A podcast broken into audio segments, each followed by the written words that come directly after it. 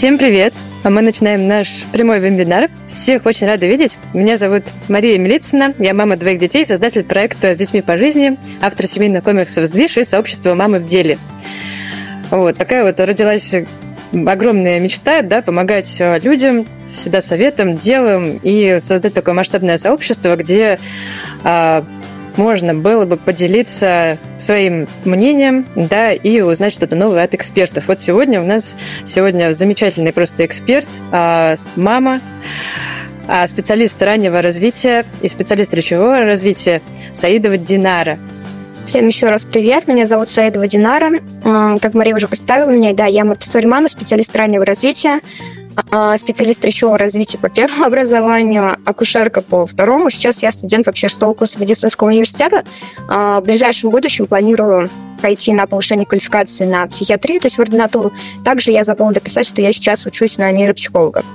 А, восемь лет я уже работаю с детьми-подростками, два с половиной года начала работать с детками раннего дошкольного возраста. Как раз-таки мой возраст это 0-5 лет основной, да, в основном работа на запуск речи с детьми.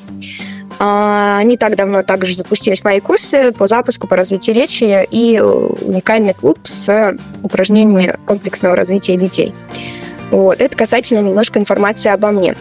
Касательно информации о теме, которую мы сегодня с вами будем затрагивать, это тема, связанная с речевым развитием, с запуском речи, с развитием речи. Поговорим с вами сегодня о том, как запустить речь, да, а, на что обратить внимание, особенно когда есть какие-то такие моменты с непонятными, да, то есть вроде как бы уже нужно, наверное, э, звоночек подать и куда-то обратиться, но сидим, ждем, не знаю чего, да, а, пропускаем те важные моменты, и потом оказывается, что можно было в коррекционную работу ребенка взять чуть пораньше, и результат был бы намного эффективнее и гораздо быстрее.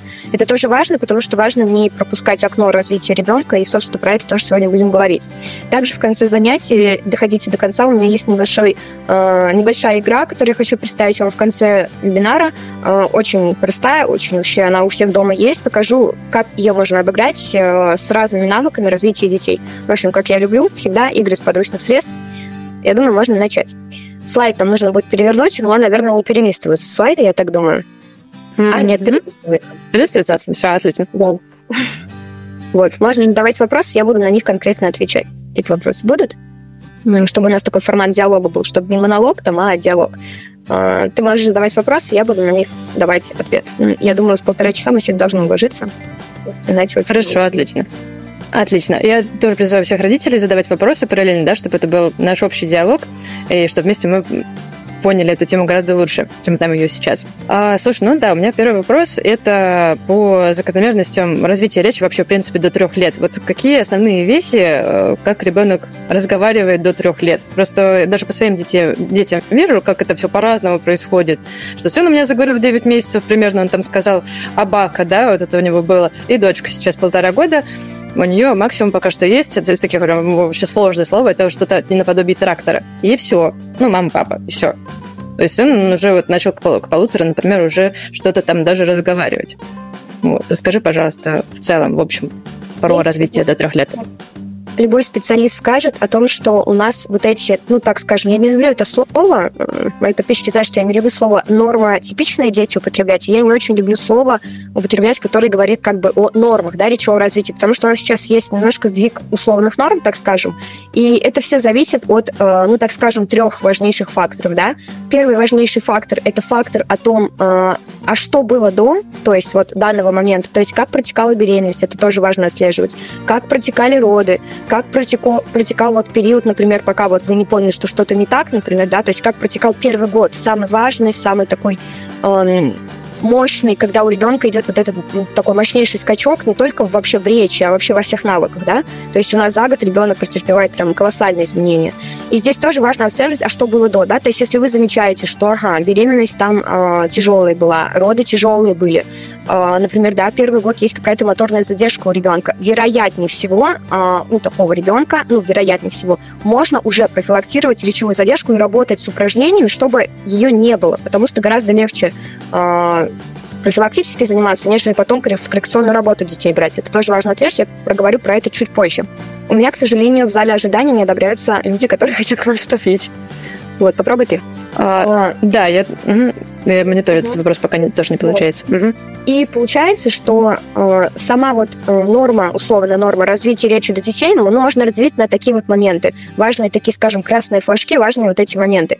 Если ребенок, э, которому 6 месяцев, да, мы сейчас говорим про диапазон 6 месяцев, он у вас вообще никак не проявляет эмоцию, то есть нет контакта глаза-глаза, да, то есть нет вот, вот этого поиска мамы, нет поиска ведущего взрослого у ребенка, да, то есть он может быть папа, бабушка, неважно кто, кто большую часть времени с ребенком проводит. То есть нет этого ведущего звена.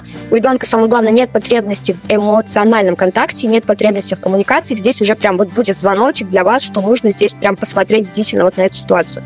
Следующий звоночек – это, конечно же, моторное развитие. Если вы понимаете, что ребенок здесь начинает отставать в моторном развитии, например, да, но если мы говорим про условную норму, э, там, 9 месяцев в среднем а садится, ну, ребенок, да, в среднем, то есть после года он начинает ходить. Понимаете, что вертикализация у ребенка происходит гораздо позднее, высока вероятность, что будет задержка речи, потому что речь у нас, к сожалению, как высшее звено, не строится изолированно от крупной моторики. Если был затык с э, крупномоторным движением, то речь тоже, ну, она не будет за собой так подтягивать. Э, крупная моторика речь тянуть за собой может, но не в обратном порядке. В среднем, условной такой норме, мы относим два года, когда уже можно прям говорить, да, что конкретно с ребенком, потому что если до этого можно как-то плюс-минус это, ну, что, что я называю, да, сам заговорить, то в два года, ну, примерно плюс-минус должен быть активный лепет, должны быть отдельные слова и слоги, и должна появиться к двум годам простая примитивная фраза. Простая примитивная фраза, которая побуждает ребенка какой-то коммуникации. Например, ребенок что-то дико хочет, и он просит взрослого дать ему это. Например, мама, дай, там, да, или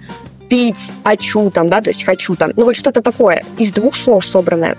Потому что если ребенку два, и он до сих пор мычит, звуку подражает или говорит отдельные слоги, а родители сидят и думают, что подождем до трех лет, а вось сам заговорит. К сожалению, это тянет за собой ряд событий, которые в дальнейшем приведут к задержке речевого, а то и психического развития. Это тоже важно отслеживать. Это ни в коем случае не, там, знаете, как мне некоторые говорят, маркетинговый ход. Это нет, ни в коем случае нет. Это именно про то, чтобы вовремя понимали, что да, вот сейчас нужно обратиться к специалистам. Потому что, ну, в моем опыте была практика, когда э, я понимала, что родитель пришел ко мне на диагностику. Я понимаю, что с ребенком, а, ну, прям явно что-то не то. Я подозреваю, да, как медик, что здесь нужно обратиться к психиатру. А, ну, отправляю маму к психиатру для исключения, потому что мы работаем всегда в комплексе для исключения. А, мама не выходит со мной на связь. Спустя три месяца мама выходит на связь и говорит, вы знаете, все ваши диагнозы, они опроверглись. Что вы за диагноз, который не можете сразу с первого раза ну, поставить диагноз ребенку? Чтобы вы понимали, я не ставлю диагнозы, как бы, да, с медицинским заключением. Mm-hmm. Но вот это вот э, такой выпад в мою сторону, опять-таки показатель того, что не все мамы вообще готовы принимать э, какую-то вот, знаете, ну, так скажем, информацию о своем ребенке, что что-то не так. То есть любая мама, я адекватно понимаю, хочет понимать, что мой ребенок самый лучший, мой ребенок прекрасно развивается, но здесь важно именно не потерять время. Если вы понимаете, да, что-то не так, но вы знаете, что не так, просто обратитесь к специалисту. Я рекомендую обращаться не к одному, а, например, к двоим. Если это логопед, это обязательно два независимых логопеда. Если это невролог, два независимых невролога. Психиатр тоже два независимых психиатра. Потому что упускается окно, мы сидим до трех лет, Потом в три с половиной мы такие, ну да, речи нет, наверное. Ну, а там сад, а вот речь появится. Ребенок идет в сад, речи снова не появляется. И в итоге потом оказывается так, что ребенок не может коммуницировать с другими детьми, у него, соответственно, нарушается психоэмоциональное состояние, как вот было у нас на моем опыте. А, из-за этого возникают психозы, из-за этого возникают нервозы у ребенка, что тоже очень прям ярко прослеживается из-за отсутствия коммуникативной речи с другими детьми, потому что любой человек, так или иначе, у него есть потребность коммуникации. Если у ребенка этой потребности нет или есть, но она не получается, то будет это все сказываться на психическом состоянии. Вот, это тоже важно отслеживать. Поэтому вот, ну, вот такой условной норме, да, получается 6 месяцев – это эмоциональный контакт обязательно, в год это моторные навыки должны быть развиты, вертикализация должна начаться. А, полтора года – это слоги звукоподражания, причем иногда дети могут пропускать звукоподражание и переходить сразу на полноценные слова. Мне многие мамы спрашивают, а если у меня ребенок не говорил мяу-мяу, а сразу начал говорить киса, это нормально? Я говорю, да, это нормально. То есть ребенок у вас слова заменяет звукоподражанием, это абсолютно нормально, потому что, ну, проще сказать биби, чем машина, ну, сложное слово. Uh-huh. Если ребенок вас пытается вместо биби сказать машина, то не надо его откатывать, чтобы он говорил биби на машину, то есть понятно, да? А, мы идем за ребенком всегда. И второй момент еще тоже очень важно. Два года, условная плюс-минус фраза. Если у вас ребенок говорит очень много слов, то есть, э, ну, просто там не совсем правильно, там какие-то звуки проглатывает, но есть много слов, и в два года он не может их собрать во фразу, то есть он говорит отдельно вода, он говорит бег, отдельно Маша, Паша, ну, в общем, много слов говорит, но фразы нет в два года. Показатель того, что здесь нужно работать над фразовой речью, мы об этом тоже поговорим. Это значит, ребенок не может с одного слова переключиться на другое, да, то есть это тоже проблема с, в том числе, крупномоторным и мелкомоторным планированием. И здесь мы уже как раз-таки работаем интенсивно. Это можно делать э, дома, не обязательно специалист, с маленькими детьми особенно. У меня вообще все программы наточены на то, что мы работаем через маму, потому что, ну, зачастую, просто, наверное, отпишитесь, кому это откликается, мы приходим к специалистам, да, но вот у меня тоже на моей практике это налично было. Мы приходим к специалистам, например, к тем же самым неврологам. Специалисты адекватно не посмотрев ребенка, потому что у них тоже, ну, выделено определенное время на ребенка. Они не могут его посмотреть нужное количество времени, начинают с ваших слов писать, а что не так с ребенком адекватно, ну, не проведя с ним какие-то диагностические пробы, ставят ярлыки, вешают на вас, да, ставят вам какие-то диагнозы, ставят вам вот этот э, всем знакомый ЗРР, ЗПР ставят, да.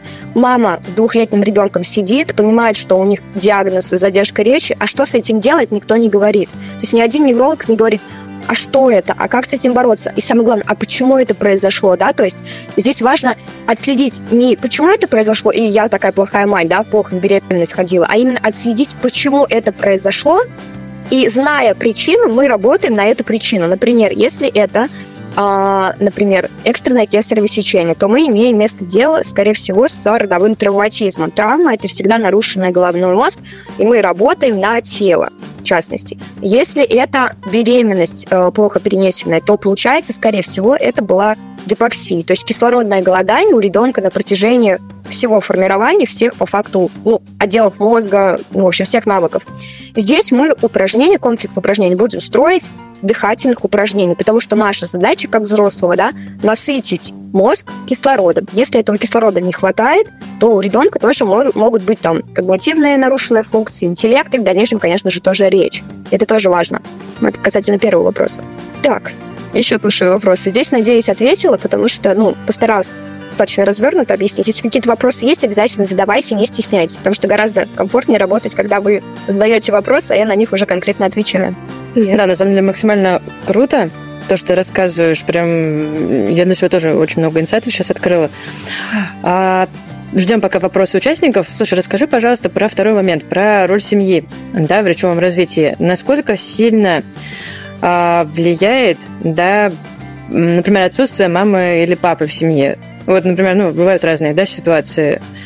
Вот, э, я думаю, ты тоже с таким сталкивалась, да, как, что вообще вот э, поддержать мам или пап, э, которые да, столкнулись с этим, сказать. пожалуйста. Вот угу. ситуация с неполной семьей, ситуация с, так скажем, какой-то, ну, в общем, бывает такое, да, что, например, бабушка с дедушкой воспитывают ребенка, ситуации разные бывают, например, папа, mm-hmm. мама, ситуации разные бывают, например, многодетная семья, там много детей, ситуации разные бывают. Вот эти все ситуации никогда не будут причиной задержки речи.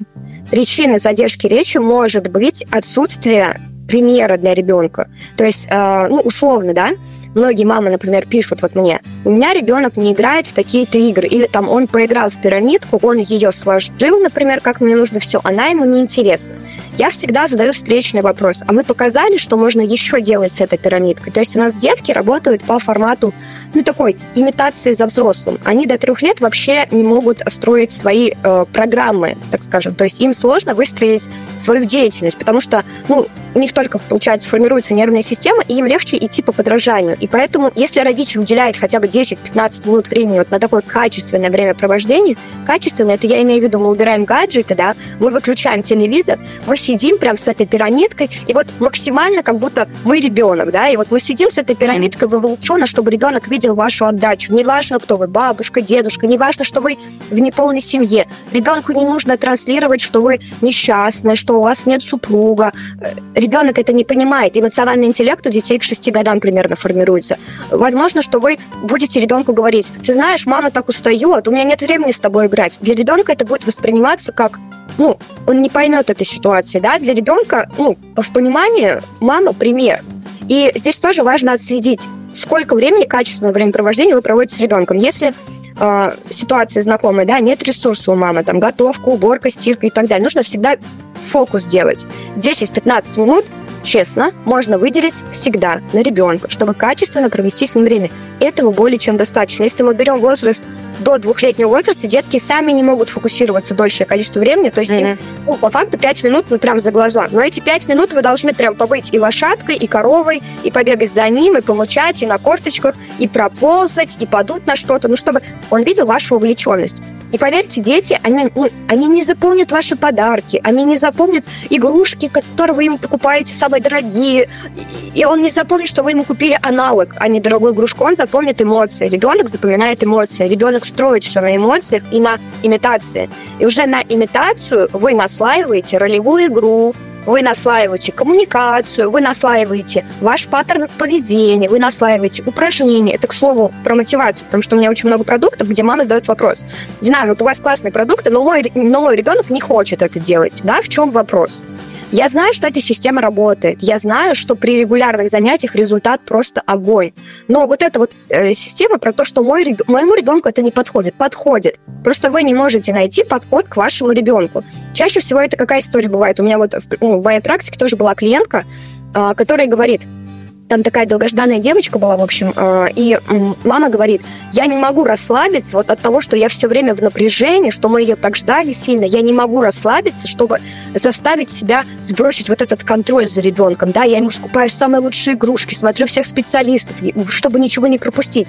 Но когда я стала э, заниматься с ними и понимать, ну, а что там, а там оказывается, что мама сидит вот с ребенком, да, и вот э, это кружок, положи на палочку, это квадрат, положи на палочку. То есть, ну, вообще никакой игровой деятельности нет. Ребенок, вообще, ну, то есть, он такой понимает, а где эмоции это? А эмоций-то и нет, получается. И маме нужно было, mm-hmm. естественно, прорабатывали это все, и мама, получается, пошла просто на формат расслабленности. Я прям советую, говорю, идем в театр, с супругом время проводим, и на ресурсе идем заниматься. Пока вы не на ресурсе, вот эти ваши занятия, робототехникой, вашему двухлетнему ребенку вообще не сдались. Вот на самом деле именно так и происходит. Так, давайте к вопросам вернусь сразу. Так, Ульяна пишет, ребенку 2,6 лет говорит предложениями, использует прилагательные. Как дальше развивать речь, на что делать упор? Если 2,6 есть полноценные предложения, используют прилагательные, вы работаете над грамматикой. Да? То есть у нас э, при запущенной речи мы работаем на, над ее развитием. То есть мы работаем над э, правильном употреблении местоимений, то есть не мой мама, моя папа, мое мяч, э, ну, чтобы ребенок правильно говорил. Также мы работаем над грамматикой, то есть э, я пошел, а потом ты выкинул, то есть вот эти грамматические конструкции, причастные идеи, причастные обороты. Я узнал, поэтому ты там то-то, то-то. То есть вот эти все моменты, потому что это сложно. Детям дается, дается и обязательно э, прорабатывать моменты с фонематическим слухом. То есть упражнения на аудиальное внимание, на речевые, на неречевые шумы должны быть прям, ну, прям до школы, а то и раннюю школу, потому что это тот затык, это тот дефицит, с которым приходят дети в начальную школу. У меня просто сестра специалистом э, именно по подготовке к школе работает, мы с ней консультировались по этим вопросам. Приходят дети на занятия, да, у нее девки 5-6 лет. Она говорит, приходят дети на занятия, запрос родителя, речь. Запрос родителя – речь. Улучшить речь, чтобы ребенок пришел в школу, а, чтобы у него все было классно. И второй запрос родителей – подготовиться к школе. То есть она берет этих детей на консультацию, и там, э, ну, понимаете, да, подготовка к школе, это подготовка руки к письму, да, там, то есть, чтобы он э, диктант правильно писал, чтобы он сочинение развивал. Но это прям высоко.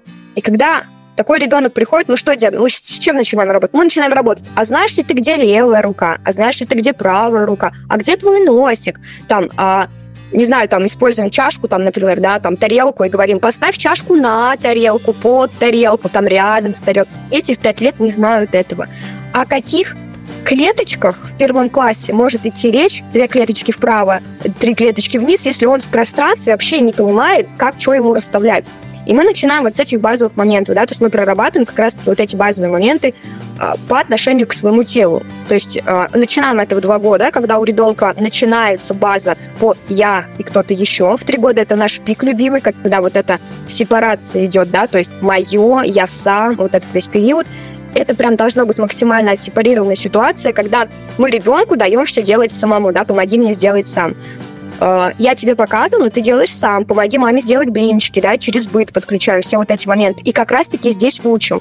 Положи в одну тарелочку, положи в другую, там, те же самые пространственные навыки, вот они вот тогда развиваются, но никак не в 5-6 лет, когда мы приходим и говорим, я хочу подготовить в школе. Диагностика, и там куча непроработанных моментов, с которыми нужно было работать с детьми более раннего возраста работаем с пятилетками, шестилетками, но это гораздо тяжелее, потому что с ними уже нужно работать на языки, с ними уже нужно работать на, естественно, окружающий мир, на географию по-хорошему, да, но мы с ними работаем направо-лево, на вверх-вниз, то есть вот эти моменты. Тоже важно. А, так, Елена задает вопрос. Дочке два года, слова только из двух одинаковых слогов, да, то есть типа сиси, например, да, там как угу. Уже к логопеду ранней помощи обращаться, это нарушение слоговой структуры, да, нарушение слоговой структуры. Как создать языковую среду дома для речи? Сейчас про это проговорю. Так, по поводу слоговой структуры. Слоговая структура – это такая штука, когда ребенок либо использует одно слово, ну, здесь не совсем слоговая, это моменты больше про переключение. То есть у вас ребенок выучил какой-то слог, например, си, да, и он на все говорит, то использует слова только с этим словом си, не там, например, да, там синицы и так далее. Потому что си ему проще сказать. Чтобы ребенок с одного слога на другой переключился, нужно, чтобы начала работать у нас что? Начала работать кора головного мозга. Это сложно. И поэтому э, с ребенком прорабатываем фразовую речь в первую очередь, да, то есть на переключение работаем. Это все возможные игры, там, например, хлопок э, в две чашечки бомбошки, э, не знаю, там, ушки в две чашечки бомбошки, хлопок в две чашечки ложки, там, я не знаю. Ну, то есть такое, где нужно действие переключать мелкомоторные и крупномоторные друг с другом. Вот. По поводу создания языковой среды дома, это, наверное, мы не уложим сейчас полтора часа, потому что на это, на это вообще на вебинар мне. Да, отдельный эфир, точно. Эта история связана с, с тем, что мы, во-первых, во-первых, убираем гаджеты. Вот, вот кто бы что мне не говорил, вот я знаю сейчас эта история. А, мы по мультикам выучили слова, мы знаем английский по мультикам, но вот эта вся история классно работает на 3 плюс, и если ребенок без задержки. Если у вас ребенок с задержкой речевого развития, мы мультики выключаем или хотя бы минимизируем. Я знаю, как это сложно, потому что то время, когда он с мультиками, нужно его максимально быть клоуном перед этим ребенком, то есть нужно его постоянно завлекать. Это сложно. Для этого занятия вы должны готовить заранее, чтобы ребенку было интересно. Вы видите, что он у вас зависает, залипает, вы ему такие хоп, и другое занятие дали, он раз переключился. Видите, что ему скучно, вы ему такой раз, а, новенькое заня- занятие будем? Да, будем играть. И даете другое какое-то задание. И тогда он понимает, что ага, и с родителями в принципе, игры интересные. И поверьте мне, у них 7-10 дней на адаптацию, чтобы отучиться от мультиков. Но 7-10 дней у вас будут истерики, 7-10 дней у вас будут вот эти катания по полу, 7-10 дней вы будете эм, сами себя в ресурсе не держать, поэтому вот перед отлучением от мультиков нужно вперв... ну, сначала вообще свой ресурс установить. Если вы не в ресурсе, вы опять их включите, мультики. И ребенок запомнит это как паттерн манипуляции. То есть ребенок поймет, что я покатался, мама включила, я это запомнил, сделаю в следующий раз так же. И он просто запомнит эту информацию и будет ее использовать вам вообще не во благо. Это тоже важно отслеживать, поэтому сперва маску на себя, потом маску на ребенка. Всегда так работает система, только так и вообще никак.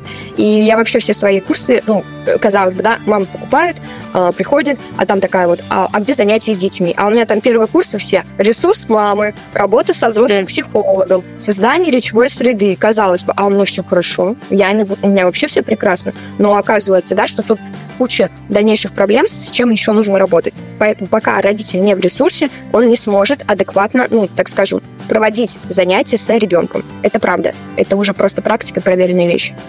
Так, э, про телевизор сказала, если уже речь запущена и нет проблем в развитии речи, то есть у вас ребенок право говорит предложение, очень много слов, и ему 3 плюс, телевизор можно включать, но только какие ну, дозированно, да, без всяких этих страшилок и так далее, э, и какое-то определенное количество времени. То есть вот прям, ну, например, 10-20 минут день и все. И потом вы выключаете. И при этом у вас с ребенком договор, что только столько и вообще без вариантов. Все, только столько.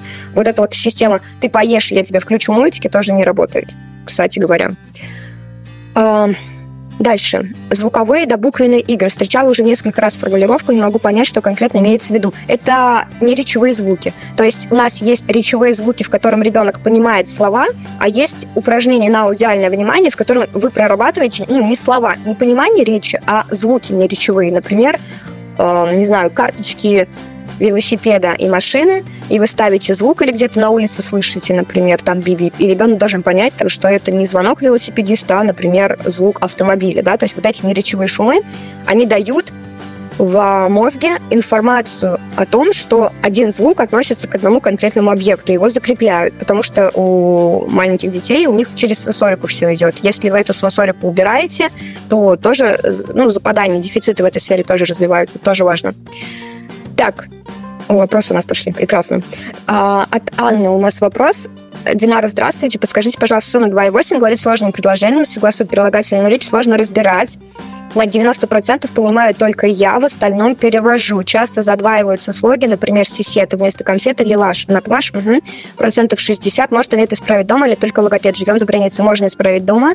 Это состояние похоже на диспраксию. Такое бывает при нарушенной, нарушенном артикуляционном аппарате и нарушенной, эм, нарушенной, ну, опять-таки, слоговой структуры, да, то есть ребенок у него есть лепет, да, то есть у него есть фраза, у него есть слова, у него есть понимание речи. А, Еще, кстати, понимание речи страдать может. Вот. И здесь э, вам нужно по факту ваша задача, да, сделать речь четкой. И вы работаете над четкостью речи. Четкость речи — это разные упражнения. Ну, их много, мы будем сегодня затрагивать. Если кого-то интересно, в личный аккаунт мой с разрешения Марины можно будет, э, Марии, можно будет там вступить, посмотреть. У меня есть отдельные упражнения, есть отдельные продукты, там прям конкретно где это прорабатываю. Но это мне сегодня хотелось дать именно так, такую обобщенную информацию, чтобы вообще понимать, что, куда, зачем и кому вообще обращаться и когда, самое главное. Ребенок 2-3 года, билингв, понимает 60% обращенной речи на русском и английском, говорит только существительные, 2-3 слова. Ни одного глагола, ни одного прилагательного. Это задержка речи или норма.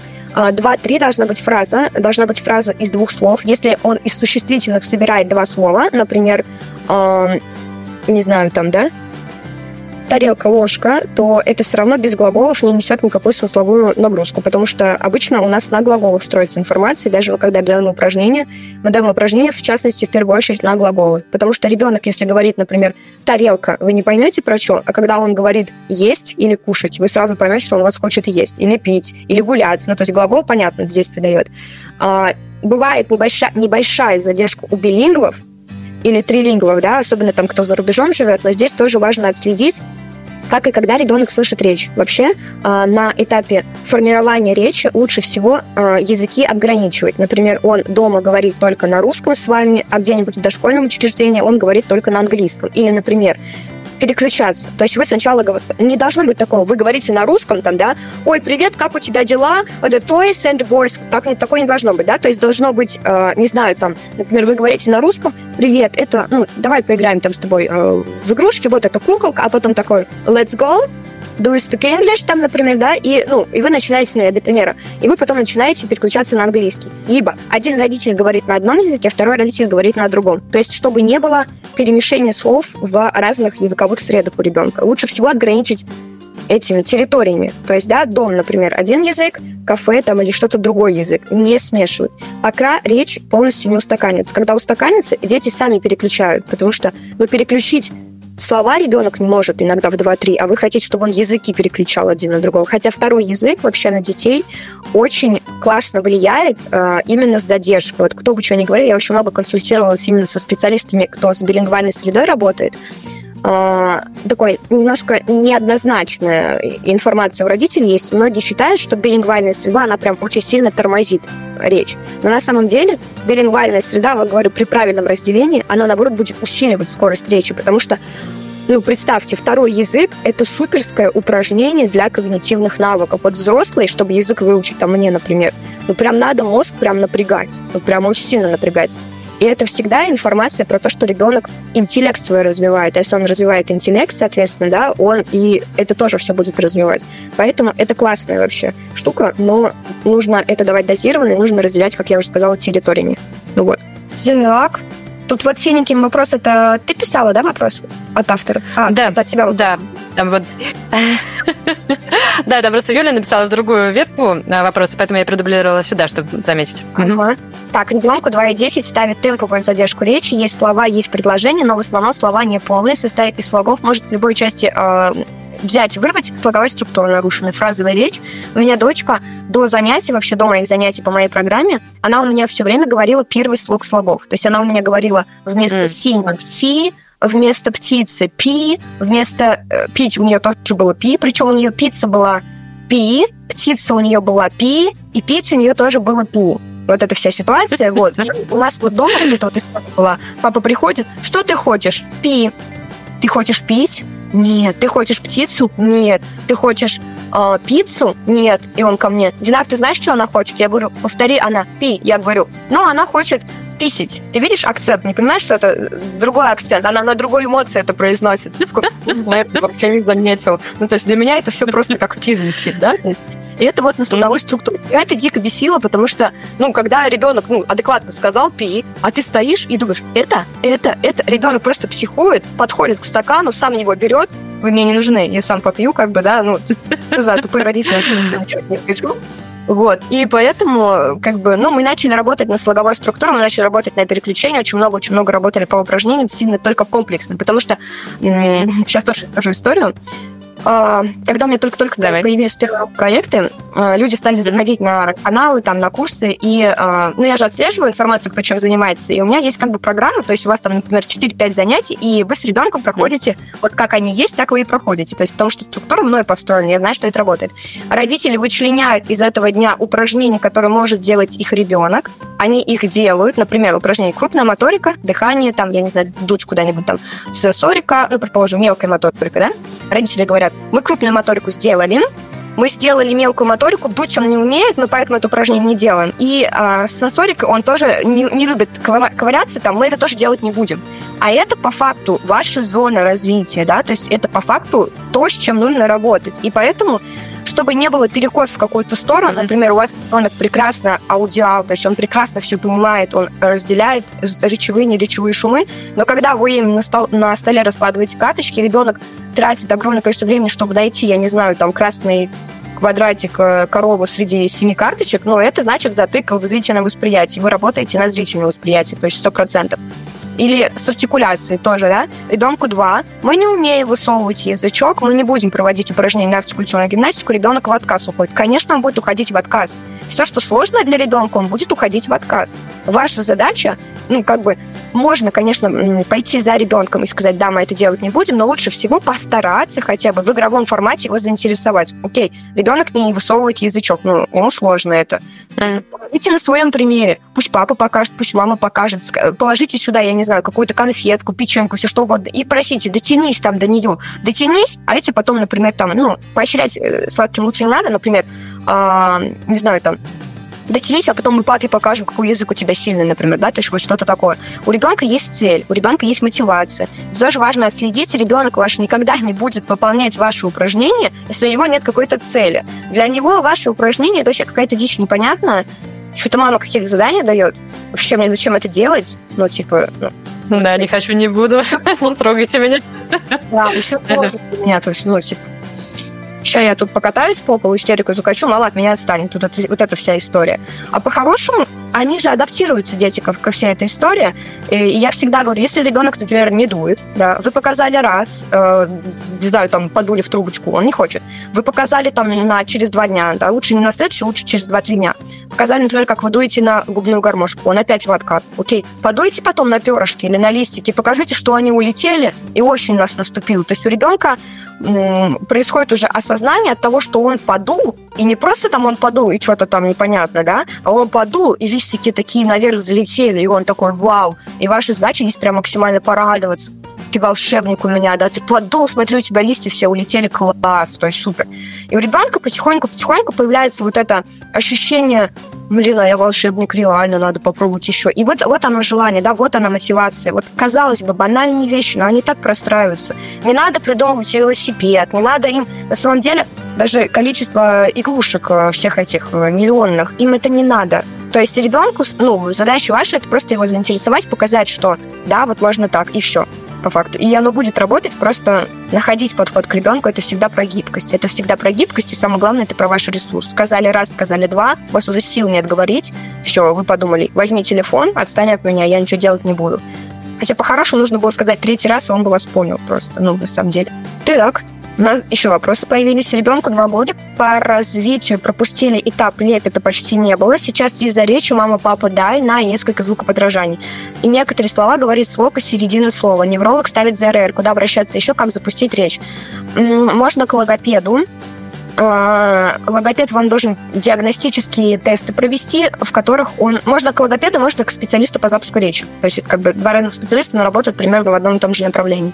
Проблема в том, что у нас, к сожалению, не все логопеды работают именно с такими маленькими детками, потому что но когда я сходила с этим вопросом, логопеды все хотят брать звуковку, логопеды все хотят работать над звуками, логопеды не хотят э, быть какими-то, знаете, там, э, шутами и клоунами перед маленькими детьми, потому что заинтересовать двухлетку и заинтересовать пятилетку – это совсем разные вещи. Пятилетка уже фокусируется на вас, а двухлетку вот он минуту там э, посмотрел на вас, что-то там сделал, для вас это уже успех. Но этого мало, как бы, да, и, и, и вам нужно опять придумывать что-то, чтобы его заинтересовать. Это ресурс, это огромный ресурс. Поэтому у сейчас чеки вообще на специалистов по запуску это совсем другая цифра, в отличие, например, от звуковки. Но здесь нужен либо логопед, либо специалист по запуску речи, либо вы сами и ваши регулярные занятия дома. То есть это сто процентов. Сначала диагностика должна быть, посмотреть, что западает, что не западает, и уже после диагностики вы уже проводите занятия с детьми. То есть по, ну, по структуре, да, что у вас там западает. Так, как разграничить языки в билингвальной среде, если папа говорит только на английском, а мама на русском и английском? Я уже сказала, либо разделяете языки м- родителями, то есть ребенок знает, что к папе только на английском, а к маме только на русском, либо какую-то какой-то водный ритуал даете. Я не знаю, постучали в барабан и там let's go, там, да, сказали, вы переходите на английский, или там позвенели в бубен, и вы сказали, теперь говорим на русском. То есть должна быть какая-то, должен быть какой-то ритуал введения в новый язык. Если у вас один родитель говорит на одном языке, а другой на другом, это нормально, потому что ребенок, ну, их уже сам разделяет к папе с этим, маме с этим. Вот. А маме приходится говорить на английском, чтобы папа понимал. Это вопрос к вам. То есть, э, какие два языка вы хотите э, давать ребенку, да, если у вас один из родителей не знает второй язык вопрос к родителям. Второму родителю нужно выучить второй язык. Вы хотите, чтобы ребенок знал два языка, но при этом папа его учить не хочет? Русский, да, ваш прекрасный. Вопрос будет папе, не, не к ребенку, далеко не к ребенку. То есть, ну, всегда вы даете пример свой. Если вы, извините, у меня ни разу в жизни не брали не в обиду никому, просто говорю как есть, да, и хотите от ребенка, чтобы он у вас э, вот реально любил книги и фанатил от, от этого, но ни разу не видя книгу в ваших руках, он этого делать, скорее всего, не будет. Если вы сами читаете книгу э, и как будто вы сидите на каторге с ребенком, да, он не будет фанатеть от этого. То есть он это очень сильно проследит, он поймет, что ну, как-то мама что-то без энтузиазма мне сказку про колобка рассказывает. Наверное, не надо мне больше эту сказку рассказывать, как бы, и все. И он не будет больше... То есть желание, оно постепенно будет угасать. Даже если, например, были какие-то навыки к этому, да, то есть, например, ну, вы понимаете, что у ребенка есть любовь к чтению, там, к литературе, но вы при этом без примера своего какого-то, скорее всего, он просто потом э, этот, ну, опыт, так скажем, талант, он потихоньку будет угасать все равно. У маленьких детей так. Ребенку полтора, все слова из одинаковых слогов, уже сказала про это. А, вот слоги с разными гласными никак не получаются. А стоит беспокоиться, какие нужны упражнения. Полтора года я бы не стала беспокоиться пока, потому что все-таки слоговая это 2 плюс. Если полтора года есть слова одинаковых, с одинаковыми слогами, можно поработать над тем, просто чтобы спрофилактировать. Но часто в полтора года отдельные какие-то слова звукоподражания лепят, это нормально. К двум годам ребенок должен уже ну, так скажем, чтобы у него появлялись гласные. Если гласных нет, на артикуляцию работать и на тело. То есть артикуляция – это всевозможные упражнения, да, там, кто в лесу, я, как я в лесу говорю, ау, например, да, и мы кричим ребенку ау, ау, и вы гласные прорабатываете. Или, например, как я удивляюсь, о, и вы гласные прорабатываете, а потом вы это соединяете. Можно на визуально-ритмических редакс, например, девочка у вас там, кружочек, девочка, кружочек, девочка потерялась в лесу. Девочка говорит ау, а на кружочек, например, мы хлопаем. Девочка говорит ау, а на кружочек мы хлопаем. И вот ваша, пожалуйста, моторная дорожка и визуально-ритмический ряд, с которым тоже можно работать на переключении. Вот. С вопросами, кажется, все. Вроде не пропустила никого. Да, наверное, давай пойдем дальше. Пока, да, вопросы все, пойдем дальше. Угу. А, вот мне интересен очень вот этот слайд про причины задержки и отклонения в речевом развитии ребенка. Расскажи, пожалуйста, об этом. Так, это Вообще, шкала Вильямса и Шелленберга, она, возможно, пока сложная, объясняю сейчас на бытовых вещах. Э, с точки зрения нейропсихологии, да, так как твоя вторая специализация, э, многие почему-то пытаются, вот как я уже сказала, да, добиться речи у ребенка. Вот, ну, я, я понимаю, почему многие так пытаются, потому что, ну, согласитесь, звоночек на то, что у вас ребенок как-то не очень относится к пении или каким-то структурам, вы не воспринимаете. Вы воспринимаете, что когда он у вас не говорит, да, то есть это первый звонок, который, в принципе, в глазах родителя, он не говорит, что не так. И здесь нужно понимать, что речь, речь, это всегда как высшее звено. То есть речь она не появляется вот так вот. Чтобы речь появилась адекватная, это всегда работа всех нижестоящих структур. В частности, у нас нервная система строится на базовых вещах. Базовые вещи – это у нас вестибулярный анализатор, тактильная сфера сенсорного развития и проприорецептивная. Проприорецепция – это такая штука, когда ребенок понимает, как его тело находится в пространстве. Ребенок понимает, с какой силой его мышцы сокращаются. Ребенок понимает, что, там, что нужно поднять там руку или ногу, вот эти все моменты. Uh, уже на этом всем, да, вы строите дополнительное зрение, слух, вкус, обоняние, то есть видите, здесь вся сенсорика. И очень часто у деток, вот когда я диагностирую, например, да, у деток э, задержка речи, родители говорят, вот у нас нет речи, вот у нас там нарушена слуговая, пытаются проработать слуговую, я диагностирую ребенка, и там оказывается, что у ребенка это затык сенсорики. Там прям реально затык сенсорики, например, ребенок э, плохо реагирует там на лифты, когда его головой вниз опускают, ребенок не ощущает своего тела. И это вот эта история, когда ну, мой ребенок же активный, он же вроде бегает, да, значит, у нас крупная моторика, все прекрасно. Я уже замышлилась просто про это говорить, что когда ребенок бегает, это не всегда хорошо развитая крупная моторика. Крупная моторика – это про четкость движений. Что он у вас по лестницам четко ходит, что он не спотыкается, когда ходит или когда бегает, что он у вас, например, понимает, где его правая и левая рука, где правая и левая нога, он понимает, где нос, где живот. Грудь, живот – это вообще level просто сотого уровня для детей. Они прекрасно показывают глаза, нос. Вот это что? Сказать, где живот, где грудь, это прям что-то за пределах возможностей, мне кажется. Потому что, ну, не знаю, пупок они показывают даже, но вот живот и грудь они не могут показать. Ну, вот просто два из десяти ребенка, кто покажет живот и грудь. Вот серьезно, да? То есть они могут показать спину, mm-hmm. папа обычно в спине катает, да, вот эта вся история. Но вот живот, грудь нет, пупок, да. Вот, вот это тоже важно про схему тела. Ребенку нужно говорить это вот, mm-hmm. да, чтобы он ощущал. Здесь упражнение есть не знаю, там, взяли шишку и катаете по телу и говорите, это твое плечо, это твоя шея, там, это твоя голова. То есть вот, казалось бы, идет насыщение тактильности, насыщение сенсорики, и плюс вы здесь отрабатываете слова, отрабатываете части тела, да еще сделайте это в игровом формате. Я уже катится по тебе, давай его догонять, догонять, скорее, скорее, догонять, догонять. То есть у ребенка все равно будет смех, у ребенка все равно будет какая-то такая эмоциональная связь с родителями, и он поймет, что да, блин, классное упражнение, да, да. Ну, то есть от чего ребенок больше будет фанатеть? От что вы пазлы дадите, или от того, что вот с ним вот так вот поиграли? Конечно же, второй вариант, да, потому что, ну, он видит вашу увлеченность.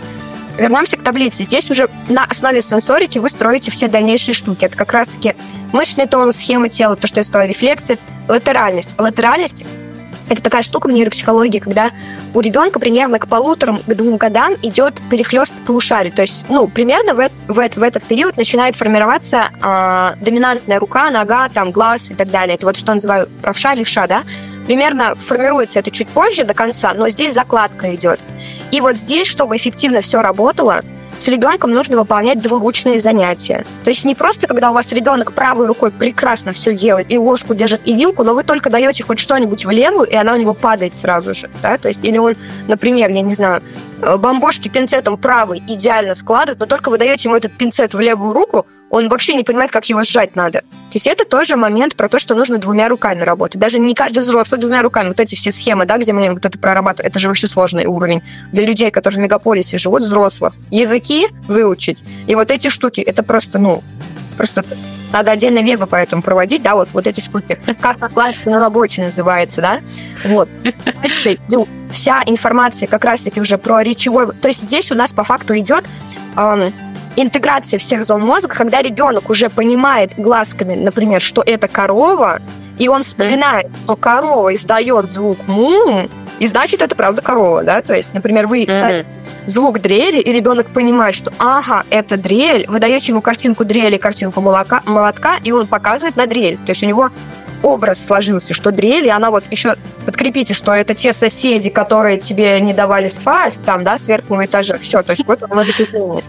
И уже в конце, в конце вот тут поведение, академические навыки, самостоятельность, произвольность. Это вот к тому, что мы с ребенком от ребенка полтора годовалого не требуем сидеть за столом по 20 минут. Он этого не сделает. От ребенка, который вот так у вас, как юла, носится по квартире, что я называю, да, такие гиперактивные детки, мы не требуем от него мелкую моторику. Мы не работаем здесь с мелкой моторикой, мы работаем здесь с телом, в первую очередь, да, то есть мы работаем со, со словом «стоп», чтобы он вот в этом, вот в этом успел остановиться. Мы работаем со счетом. Раз, два, три, и только ты потом бежишь, да? То есть мы здесь работаем mm-hmm. с командой. Сначала ты, потом он, ждем очереди, да, то есть вот этот момент про ожидание, потому что такие дети, они обычно все, они в школу здесь приходят, все такие, ну когда я, я сейчас пойду, то есть вот эта вся история, она вот оттуда вся идет. И поэтому мы уже на самоконтроль работаем вот с малых, с малых лет, чтобы потом не было в школе, что учителя вызывают вас на родительское собрание и говорят, ваш вообще на месте усидеть не может, вот, да, он там Э, пишет текст и сразу зачеркивает, пишет буквы и сразу зачеркивает. То есть вот эта вот неряшливость тетради тоже идет из-за вот этих всех моментов. Ребенок не может контролировать это, сфокусироваться не может. И здесь идет как раз-таки моменты к абстрактному мышлению. А, абстрактное мышление, как вы видите с правой стороны, да, у нас 6-12 лет.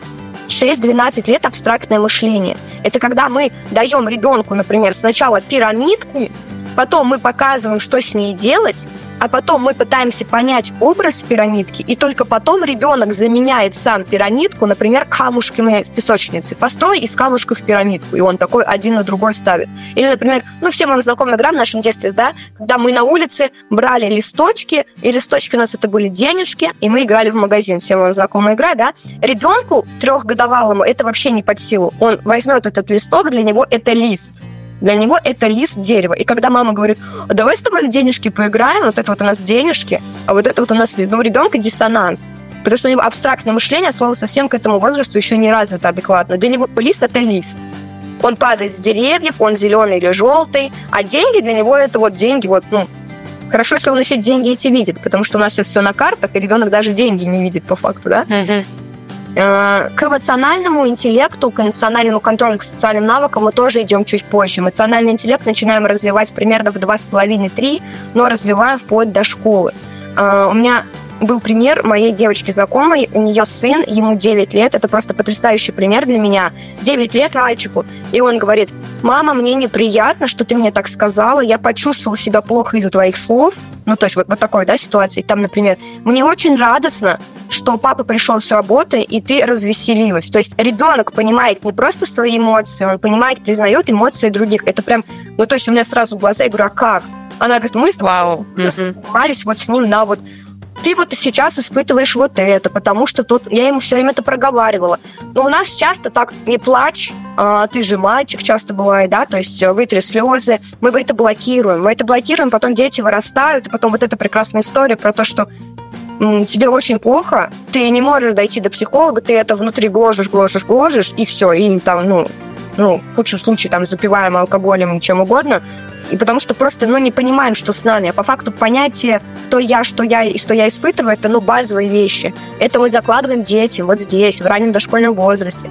Когда он у вас плачет, когда он у вас в истерике, вы не уходите, вы говорите, да, я понимаю тебя. Я вот своей начала говорить, я думала, фигня какая-то вообще не работает. А тут моя каталась в истерике недавно, я ей говорю, тебе обидно, что банан сломался напополам, а ты хотела целый, а банана больше нету? Она, да, ты хочешь новый банан? Да, но бананы сейчас нет. Давай мы с тобой договоримся, что мы этот банан половинку скушаем. Привет, привет. Что мы этот банан, там мои пришли, бананку половинку скушаем, а потом, например, мы завтра пойдем в магазин, и ты выберешь самый лучший, самый красивый банан с рынка. Вот. Это тоже важно. И это важно именно вот в этом возрасте. Так. Еще вопросы? Здесь я, надеюсь, рассказала? Да, слушай, очень понятно. Очень круто. Можно я, кстати, еще тоже вклинюсь с вопросом а, по поводу своего старшего сына, ему сейчас 3 и 8, получается. Он у меня довольно рано заговорил, да, как я уже сказала, где-то 9 месяцев он начал говорить такие простые слова, и, соответственно, дальше у него речь полилась. И самосвал там присоединился, потом, в общем, все машины сначала изучили, потом дальше уже глаголы появились, в общем, все нормально. И а, до трех у него все было хорошо, даже до трех и четырех все нормально. И потом вот резко как переклинило, и он стал а, губы трубочкой делать вот так вот, да, и что-то делать, это шепелявить, типа. Это вот машинка у меня. Не машинка, как он говорил раньше, а стал делать вот так, машинка.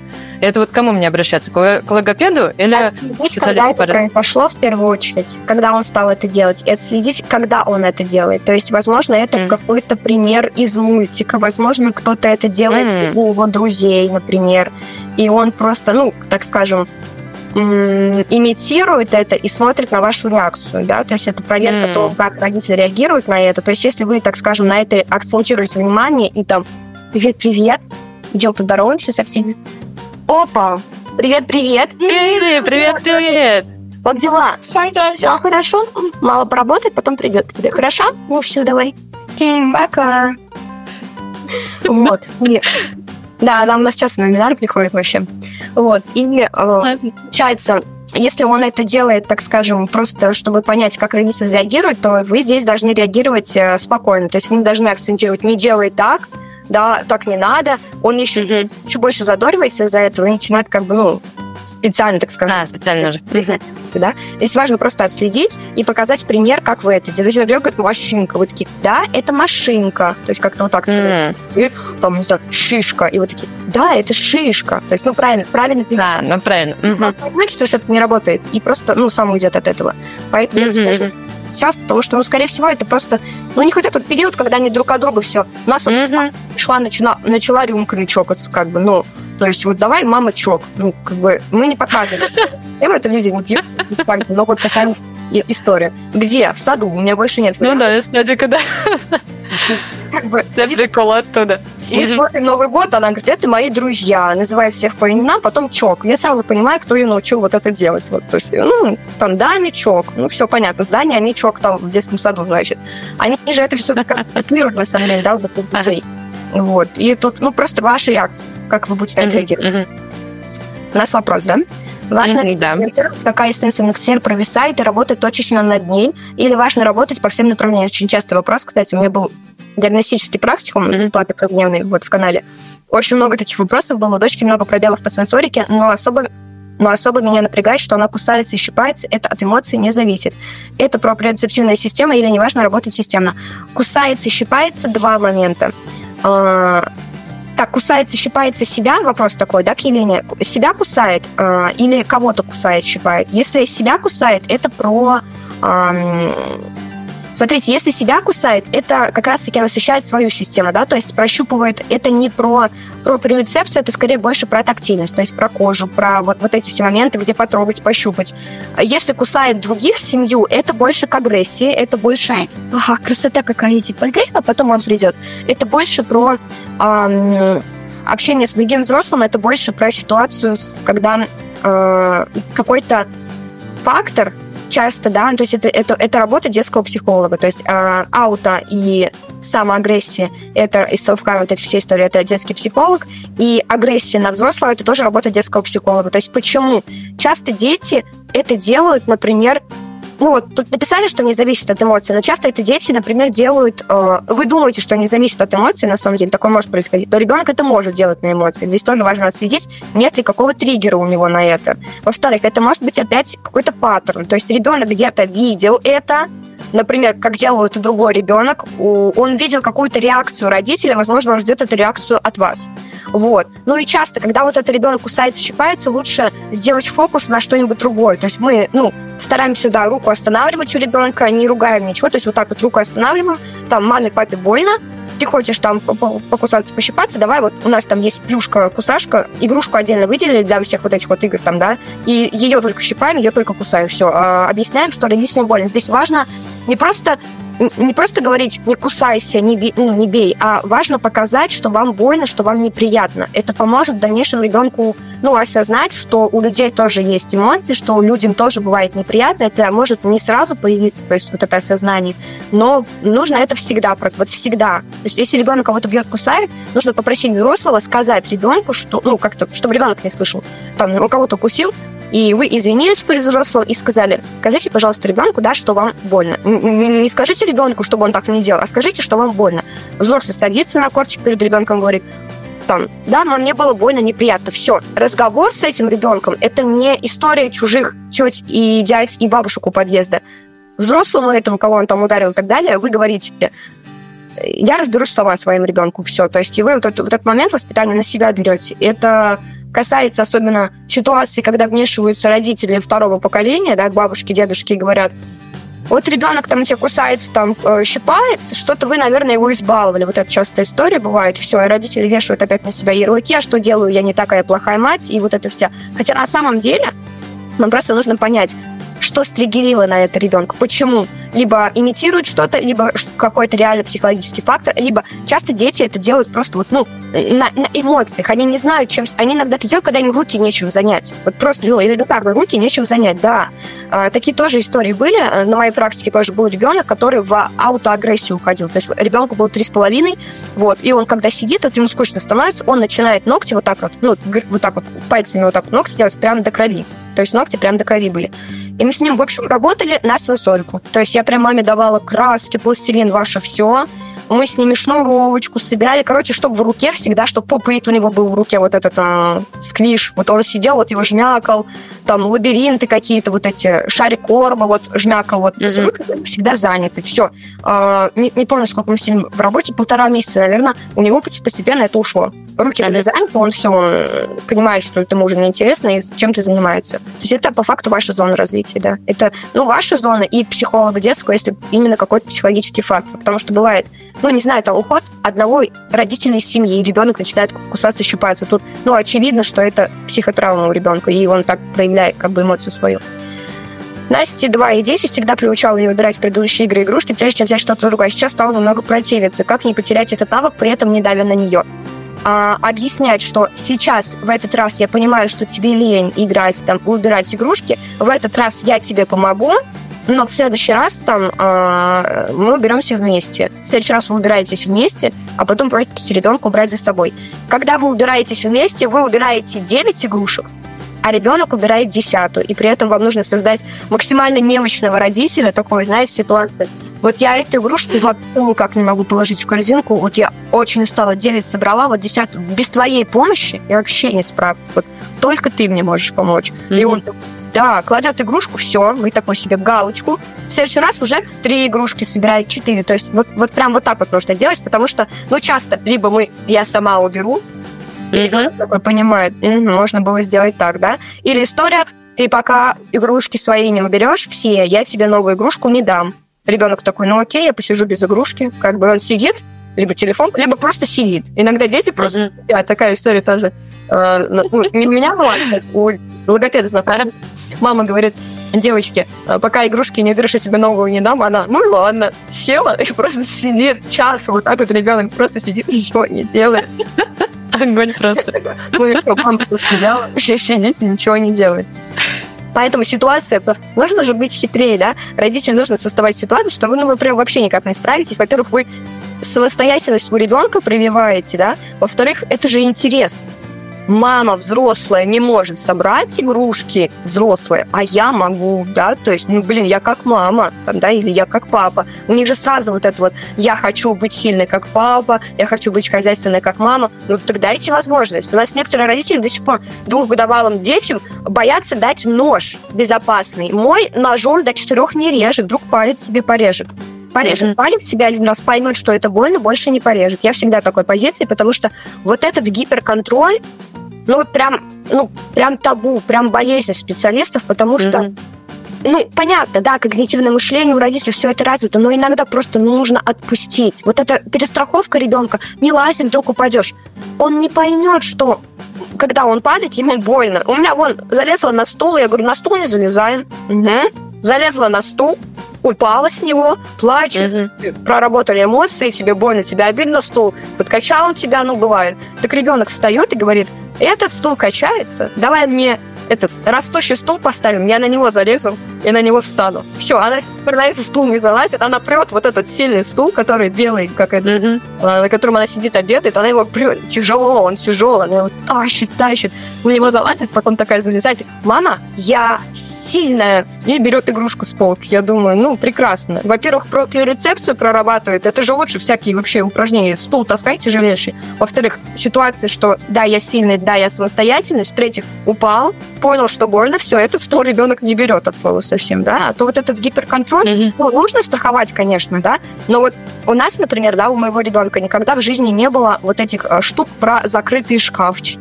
Ну, я вообще не знала, что это такое. У меня шкафы все были открыты. Там были ложки деревянные, музыкальные инструменты, ребенок доставал, я работала. Я в 6 месяцев уже вышла на работу, когда ей было 6. Когда ей было 6, все сидят в декрете, я работаю. Потому что я понимаю, что я без работы бы уже кукуха улетела бы куда-нибудь, там где-нибудь психушки бы меня ждали бы, ну, типа со словами «а кто ты, что ты?», да? Поэтому я адекватно понимаю, что у меня, ну, как бы без... Ну, работа реально спасала в декрете, реально в плане общения с другими людьми. Там, пусть она не высокооплачиваемая, да плевать вообще. Именно с точки зрения вырваться вот из этого... Ну, об этом вообще, кстати, никто не говорит, что э, когда у тебя рождается ребенок, это просто, ну, вообще что-то... Не, ну, все говорят, да, сложно, но уровень этой сложности по шкале от 1 до 100 никто не говорит. И когда у тебя он рождается, ты то ли думаешь, да блин, да я выживу, а потом колики, а потом вся эта история, и ты такой, ну что-то я не вывожу уже, ну, наверное, что-то все. И потом ты сидишь и думаешь, почему об этом никто не сказал, я бы хоть подготовился. И каждый раз ты к этому все равно не готов. И у кого вторые и третьи дети, ты каждый раз к этому не готов. Хотя Абсолютно. Ребят, ты думаешь, ну все, теперь я готов. Второй, и ты такой, а где мои навыки все? Я все, все растерял. Да, да, так и есть. Продолжают погоды, э, типа, пока ничего не забыл. Но сколько я общалась с мамой по году, они говорят, все равно дети совершенно разные, подходы совершенно разные. И что тебе, так скажем, подходил для первого ребенка, ты берешь, предлагаешь второму, а ему это вообще, ну, нет, и ты опять гибкую систему подстраиваешь, а что тебе новенькое? Опять все по новой, да. Да. То есть я всегда говорю, дети вообще для нас это всегда про развитие себя. И наши дети, они всегда нас растят в первую очередь, потому что мы вместе с ними становимся детьми, мы вместе с ними становимся, не знаю, я вон по полу ползаю вместе. Это я вот что такая тут крутая с проектами. Вот сейчас я проект завершу, мы пойдем с ней ползать, червяков искать на полу. То есть, ну, это же, это же классно, это дает замедление маме, потому что когда ты в проектах, в работе, это, это же возможность не выгорать на самом деле. И это возможность находить себя всегда в первую очередь. Это возможность понимать себя. Это про силу в первую очередь, потому что, ну, ну, честно, честно будем друг с другом, скорее всего, ни у кого нет примеров их родителей, которые бы давали совершенно стопроцентный пример, и хотелось бы сделать так же. Но по-любому есть какие-то свои видения, есть свои мировоззрения, и ты хочешь, чтобы у тебя было с твоим ребенком по-другому. И каждый раз ты пытаешься свой паттерн своего воспитания перекинуть на него, и каждый раз, когда ты пытаешься сделать как-то по-другому, это все время через усилия прилагается. Например, если тебе знакомая система, что только через крики, ты понимаешь, что это неадекватно, что ну как бы это, это ненормально. Ты себя искусственно останавливаешь, чтобы там руку не поднять, не накричать. Это всегда усилие над собой, всегда. И ты себя, ну, взращиваешь в этом по факту, да, то есть немножко ушли мы в психологию, но это важно, да, проговорить.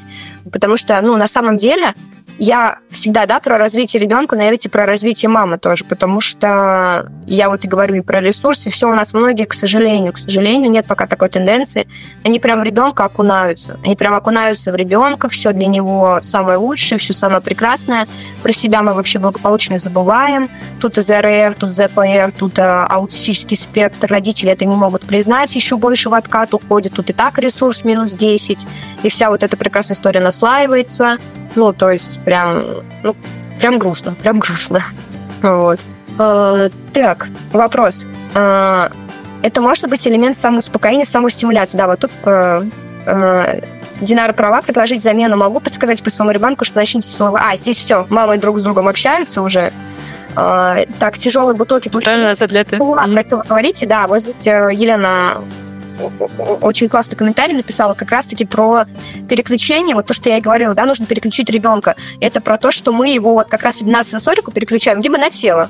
Что-то дайте сложное делать ребенку, да, ну, не знаю, Мое любимое лайфхак упражнение, когда мы ребенка заворачиваем в одеяло в виде хот-дога и просим его выбраться. Замотайте его сильно, ну прям сильно замотайте, и пусть он выбирается, и вы еще держите, чтобы он выбраться не мог, потому что это потрясающее проприоцептивное ощущение, красота какая.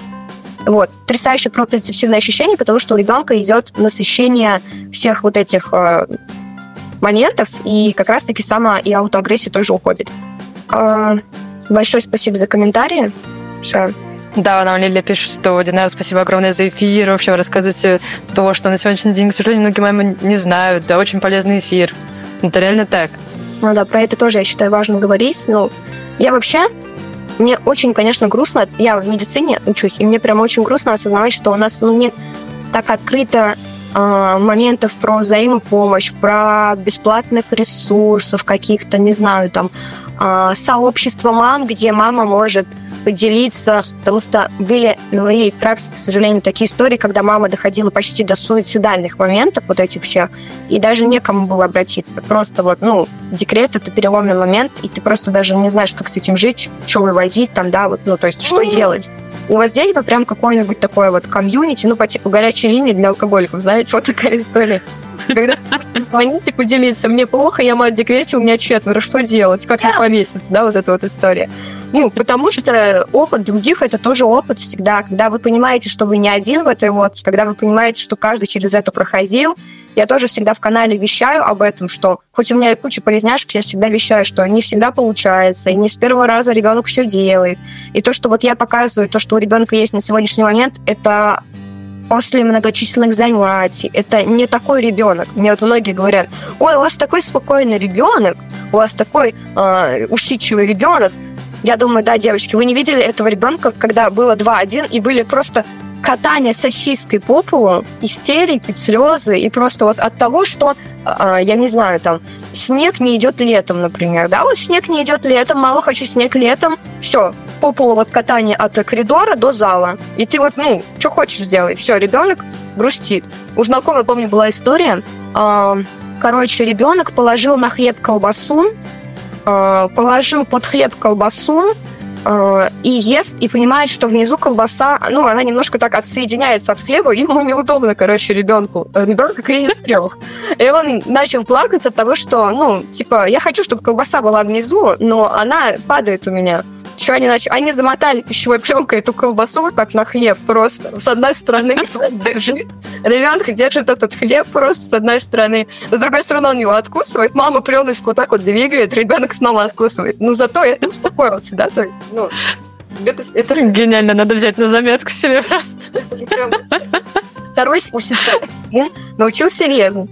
Мама ушла в туалет, э, приходит, порезал занавески. Причем еще так высоко порезал, то есть, ну, не просто чик-чик внизу, а прям, ну, почти до ее роста. Он вот так порезал швами. Вот. Нормально. Они, это моей маме, я порезала занавеску. Она стоит, как бы, они только приехали в новую квартиру, там какие-то супер классные занавески редкие. Она так смотрит, она говорит, я вот понимаю, ну вот я сейчас на него накричу. Ну, а он радуется, что у него такой ровный рисунок на занавеске получился, да? Я говорю, ну что ты начал делать? Ну как, как ты учил? Я говорю, что? Ну я сказала, смотри, у меня есть цветной картон, давай его порежем, или там, я не знаю, трубочки. Все, он у меня теперь все режет, а занавески больше не режет, короче. Если бы она концентрировала, вот, у меня ж там, да, это все дорого стоит. Дети в 2-3 года ценность денег, в принципе, еще не очень хорошо понимают, и это не проблема ребенка, что у вас денег нет на новые занавески. Это вообще, ну, его это вообще волновать никак не должно. Нет денег, это сугубо ваша проблема. Это ваша задача искать, где найти деньги, как бы, да?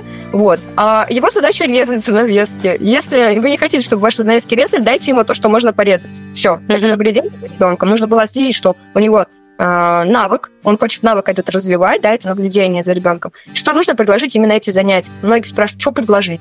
Я говорю, нужно понаблюдать за ребенком. А что ему нравится, а что он любит. Очень классный лайфхак. Приходите в гости к кому-нибудь, смотрите, какую игрушку берет первый ребенок и что он с ней делает.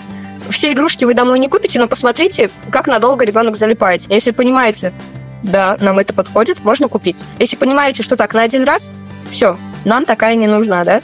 Мы часто ходим по гостям и смотрим, что нравится Эмилии. И потом домой это покупаем. Классный лайфхак всегда работает. Возьмите на заметку, кстати говоря.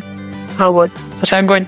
А, а, как вовлекали Эйна в занятия, как она не хотела, что у вас была цель поработать именно с занятий. Если она не хочет, у нас два варианта. Либо я спрашиваю, а что ты хочешь, и она начинает предлагать свою игру, и я свое занятие вовлекаю в ее игру. Например, она у меня очень любит кидать мяч. А я хочу с ней отрабатывать слова. Значит, мы отрабатываем слова через игру в мяч да, там, или она у меня пазлы одно время любила, и кроме пазлов ей вообще ничего не надо было. Ну, то есть, типа, вообще ничего. Что мы делали? Мы строили моторную дорожку, я говорю, вот тебе пазл, вот там в конце дорожки вторая половинка. Твоя задача сложить. Идешь по дорожке, там на ортоковрике, там кидаешь мяч и так далее, и пазл ставишь до половинки. Мы проработали тогда минут 20 с этой ортодорожкой, отрабатывали слова, пока она весь пазл в конце не собрала. Казалось бы, да, вот навык ребенка. Он хотел пазл собрать, он любит их собирать. Здесь же нужно просто понять, а как это можно со своей точки зрения сделать, да, то есть вот эти все моменты. И цель. Конечно же, должна быть цель. Не в плане цель, ты сейчас поиграешь, и мы с тобой пойдем в аквапарк, а цель какая-то в плане э, Мишка грустит, его нужно развеселить. давай э, постараемся принести ему как можно больше ягодок. И ребенок ходит, мелкой моторики, бомбошки собирает, вы говорите, это ягодка, например, там, да, и все. А потом радуетесь, что Мишка у вас кушает. И прорабатываете еще историю с этим Мишей. Миша, ешь, Миша, на, там, не знаю, там два медведя у вас общаются друг с другом, там, ну, вот какие-то такие моменты через, через игру.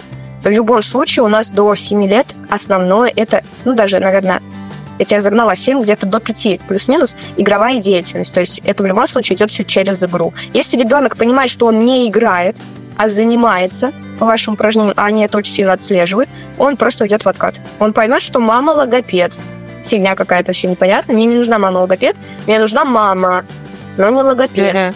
Они это очень сильно отслеживают. И все. И он будет э, истерить, откатывать, я ничего делать не буду. Вот ваша задача показать, что вы мама.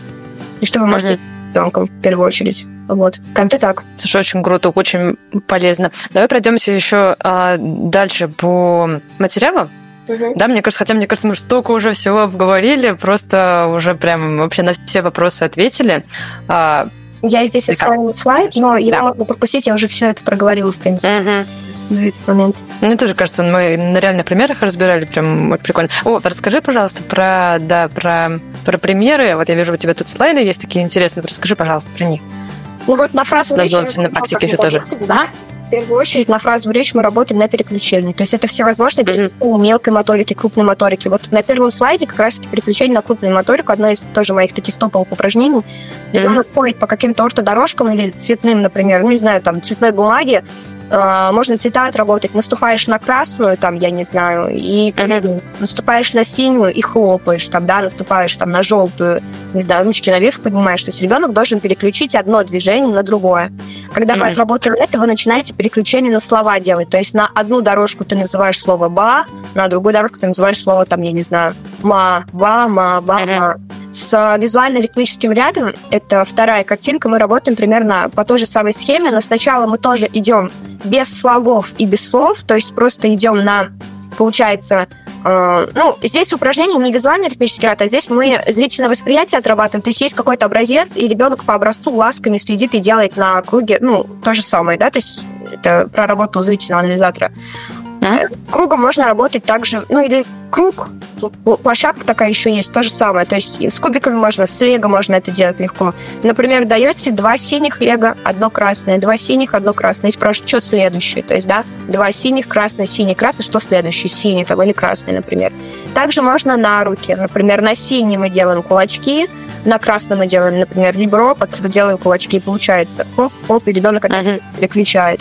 Вот. Можно делать, например, кулачок, потом одно ухо э, хлопаем, потом второе ухо. Это прям сложно. Это прям для более старших детей. Uh-huh. В любом случае наслаиваете что-то мелкомоторное на крупномоторное лучше всего. И тогда прям ну, лучше будет все это работать. Касательно второго слайда, здесь у меня э, примеры, так скажем, базовых. Их на самом деле очень много. Я все пытаюсь ну, наверное, я это никогда не сделаю. Я все хотела сделать какой-то такой общий гайд или что-то такое. В общем, какие игры покупать, какие игры лучше не покупать. Ну, сейчас тезисно скажу. Все игры взаимозаменяемые. Не все мамы любят делать игры своими руками, потому что это напряжно, легче купить готовую. Но готовая, готовая рознь тоже. То есть нужно это понимать. Многие накупают игрушки, которые развивают один и тот же навык, но у вас их у некоторых по 2-3 игрушки. Вот это тоже вообще вещь ненужная, потому что если у вас, например, есть игрушка, найди такой же, да, то не надо еще две дополнительные игры покупать. Если, например, у вас есть шнуровка, то мы дальше просто ее усложняем. Не нужна такая же шнуровка, только теперь с транспортом, да. Нужна шнуровка, но с более маленьким просветом и с более тонкой ниткой, например, да. То есть мы идем на усложнение. Базовые — это карточки с животными. Вообще карточки — базовые вещи. Многие не умеют с ними играть и считают, что это вообще моему ребенку не интересно. Но здесь как подать? Здесь как подать? То есть, опять-таки, да, вот возьмем игру, все подать хотела. Возьмем игру, например, вот. Ну, предположим, это обычные цветные стаканчики из кухни какой-то детской, там, ну, Везде продаются в магните, там, в Пятерке, кухня детская, короче. Ну, посуда для кухни. Типа тарелка, стакан. Отрабатываем понимание речи. Просто показываю сейчас, как из одной игры сделать целое занятие упражнений. Отработка понимания речи. А, вы даете команду, ребенок ставит, например, дай мне не знаю, там, предположим, у нас есть две тарелки, вы отрабатываете слова, там, да, дай мне красную тарелку, ребенок дает красную, дай мне желтую, ребенок дает желтую, дай мне не желтую тарелку, ребенок дает красную, с отрицанием не. Потом, например, поставь на желтую тарелку красный стакан, поставь на под желтую тарелку красный стакан.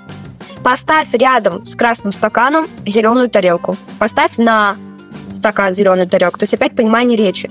Дальше. Что здесь еще можно отработать? Сортировку. В желтый стакан мы кладем шарики, а в красный стакан мы кладем звездочки двумя руками, причем два стакана у вас стоит, и ребенок там, ну или даже можно просто шарики, бабушки, что угодно, двумя пальчиками. Потом подключаете в два с половиной пинцет, и он уже это делает пинцетом. Да, красота какая. Здесь папа поиграй. Потом он это делает, например, пинцетом, да, то есть пинцетом ребенок начинает э, двумя руками надвучно все это исследует. Потом, например, что еще с игрой можно делать? Ролевая игра. Миша, кукла, кто угодно начинает пить чай. Или даже вы друг с другом. Миша, пей. Отрабатывайте слово пей. Что тут у нас вода, а тут еда. Из глины, из пластилина налепите что-то. Даже покупать вообще ничего не надо. В плане вообще еды какой-то, да? Из пластилина ребенок даже сам это... Скатай колбаску из пластилина, пусть это сосиска будет. Пусть у ребенка будет кривая колбаса, ну, неважно. Зато он это сделал своими руками, и это имитация еды у него. Там, а сюда он воду налил, пипеткой, например, да, пипеткой, это же вообще сложный level, на самом деле. Пипеткой воду налил, перелил в другой стакан, не разлив при этом. Если разлил, вытирает тряпочкой. Отрабатывайте команду. Три, например, да, там, а, вы три, помоги маме. Тут такое на понимание речи. То есть, вот смотрите, просто одна игра, она стоит в районе... Короче, дешево стоит. Uh-huh. Здесь же задача просто, как вы ее обыграете, да, то есть это проблема многих, они не знают, как обыграть, а момент про не знают, как обыграть у нас идет из-за чего? Из-за обилия игр.